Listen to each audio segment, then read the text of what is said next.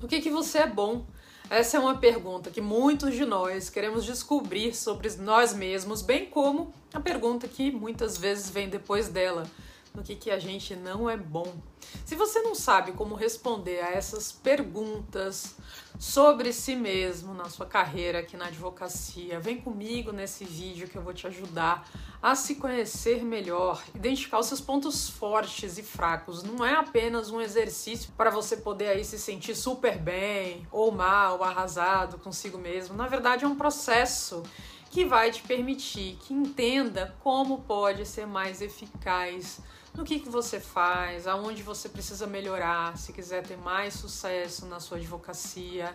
Então é sobre isso que eu vou falar aqui nesse vídeo. Mas antes, deixa aqui o seu like, ativa o sininho, assina o canal, compartilha com mais gente e vamos falar sobre essa questão. Em primeiro lugar, você pode criar duas listas antes de buscar qualquer fonte externa para te ajudar a identificar esses seus pontos fortes e fracos. Eu recomendo que você separe aí 30 minutinhos sozinho, naquele aquele momento de paz, de tranquilidade para você criar essas duas listas. A primeira dessas listas será centrada nos seus objetivos de carreira, onde você quer chegar. Então, para você ter uma ideia aí quais são os seus caminhos, qual que é a direção e de repente para chegar lá, o que, que você vai precisar desenvolver, quais são as habilidades necessárias para esse sucesso.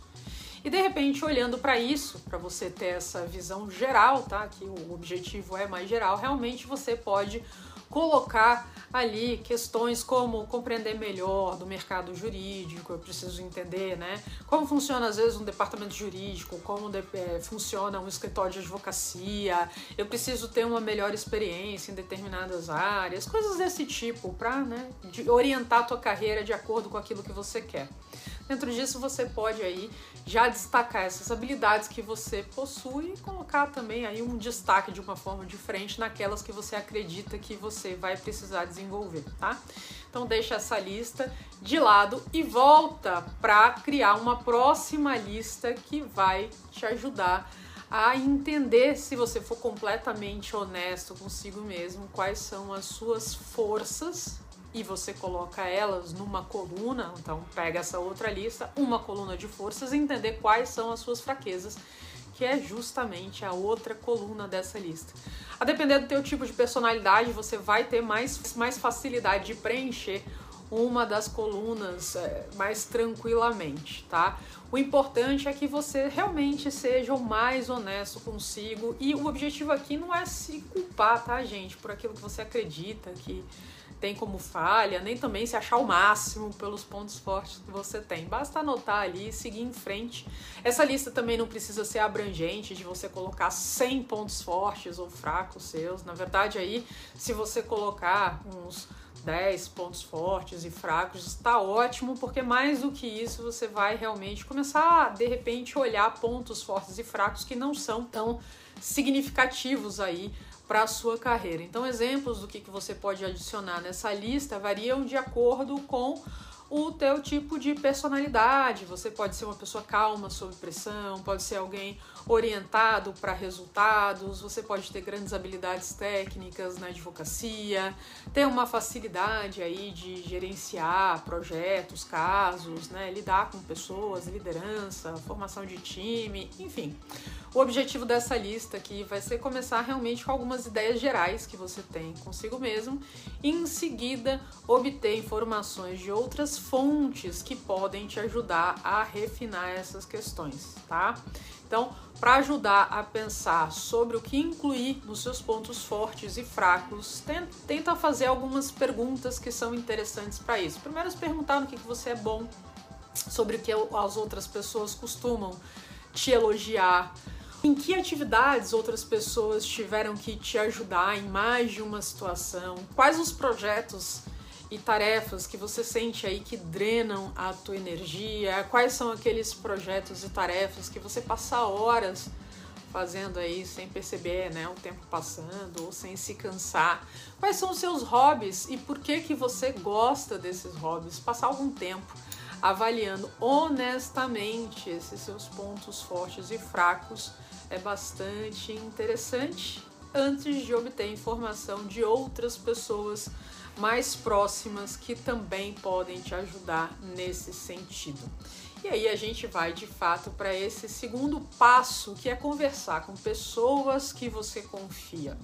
O problema de criar uma lista de pontos fortes e pontos fracos sem trocar com os outros é que as pessoas tendem a ter uma. Né, nós mesmos tendemos a ter uma opinião um tanto quanto tendenciosa sobre nós mesmos. Então, ou realmente se acha o máximo, ou tem ali algum problema de autoconfiança, o que acaba é, sendo crítico demais. Então, pegar pessoas que realmente a gente confie, conheçam a gente, entendam aí é, as nossas qualidades e defeitos é bastante interessante para isso. Então seleciona três a cinco pessoas que você confia, pessoas que conviveram, trabalharam com você por um tempo e você sabe que realmente puderam aí observar o seu comportamento, o seu caráter em situações diferentes. É interessante também que esse grupo de pessoas é, sejam aquelas que você de fato sabe que vão te dizer é, de verdade aquilo que é bom, aquilo que não é. Então pode ser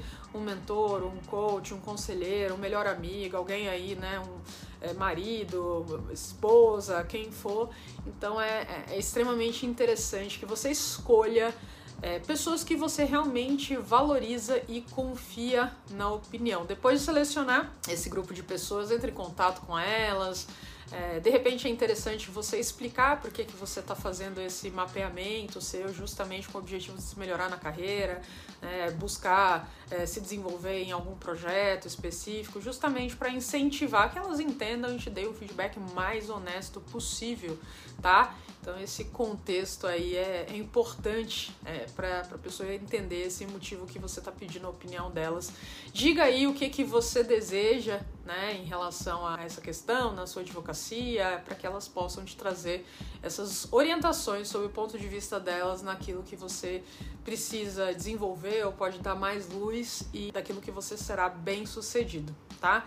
Depois disso, você pega esses pontos à medida que elas forem dizendo, vai checando com aquilo que você colocou nessa lista, vai acrescentando, vai mudando e é interessante para você entender o quanto você já se conhece ou não né? Justamente vai adicionando esses detalhes aí aquilo que você está construindo. É mais uma forma super interessante de refinando essas suas qualidades, tá?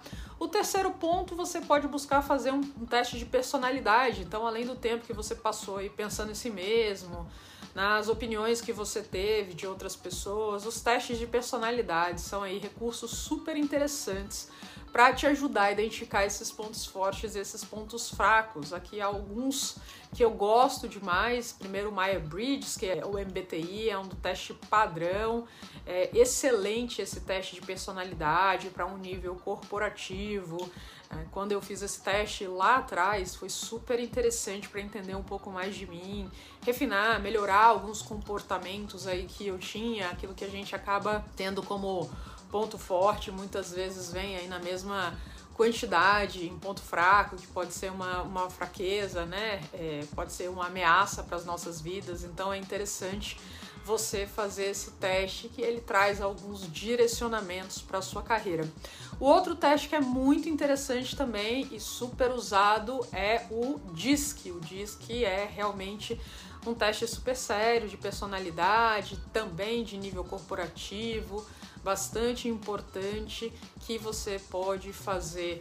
O próximo chama é um livrozinho chamado Descubra os seus pontos fortes que você pode comprar na Amazon e tal. E esse livro é interessante porque ele traz um código para você fazer esse teste aí, localizador de forças que aí determinam os seus principais, é, os seus cinco principais talentos. Então é é, com, esse, com a compra do livro, você tem esse, esse códigozinho que você usa, faz o teste, ele traz para você e dentro do livro tem explicação do que, que cada um desses talentos significa. Então, avaliando, gente, as suas listas que você passou aí esse tempo identificando, os seus pontos fortes, os seus pontos fracos, você pode avaliar agora quais são aqueles que precisam de uma atenção adicional da sua parte alguns dos seus pontos fortes representam realmente assim o melhor absoluto que você tem a oferecer na sua carreira e que pode ser, ser usado a seu favor. Outros pontos fortes ainda podem né, precisar ser um pouquinho mais desenvolvidos antes que possam ser usados de fato com todo o seu potencial.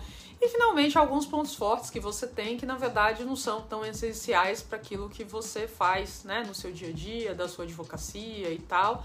Da mesma forma, na coluna de fraqueza, algumas podem ser bem gritantes, né? E você vai precisar abordá-las e melhorá-las antes de poder ter sucesso na sua, na sua profissão. Então, um exemplo, advogado de contencioso que não faz audiência, né? precisa trabalhar esse tipo de coisa. Outros pontos fortes, como é, outros pontos fracos, assim como os pontos fortes, pode ser simplesmente é, irrelevantes para os seus objetivos gerais, ou algumas fraquezas também podem ser importantes, mas talvez não sejam as únicas né, para você superá-las. Então, é, para a gente poder entender tudo isso, é importante a gente falar aqui é, sobre o conceito de custo de oportunidade. O que, que significa esse tal desse custo de oportunidade?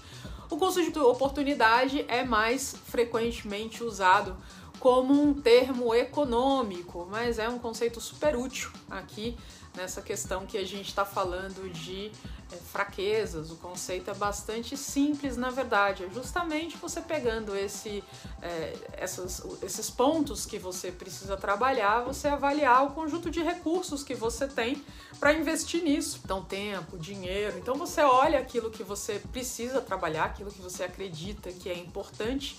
Né? O quanto você vai precisar investir em cada uma dessas coisas e o custo de oportunidade disso, aquilo que vai te trazer de repente mais retorno. A gente precisa lembrar que a gente nunca vai dominar tudo.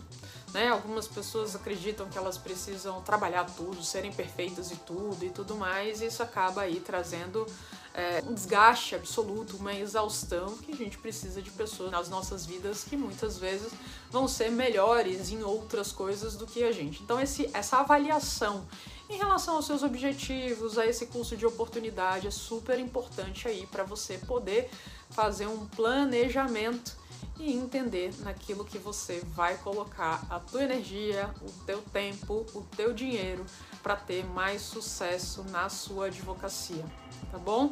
Queria saber aqui é, quais são os pontos fortes que você reconhece em si mesmo. Se você quiser falar aqui sobre pontos fracos que você quer trabalhar, deixa aqui nos seus comentários. Eu vou ficar super interessada em ler e eu espero que isso te ajude a entender um pouco mais de si. O autoconhecimento é uma das maiores forças que a gente pode ter hoje na carreira na advocacia e esse vídeo aqui é para te orientar a chegar mais perto desse conhecimento sobre si mesmo, tá? Deixa um abraço e até a próxima.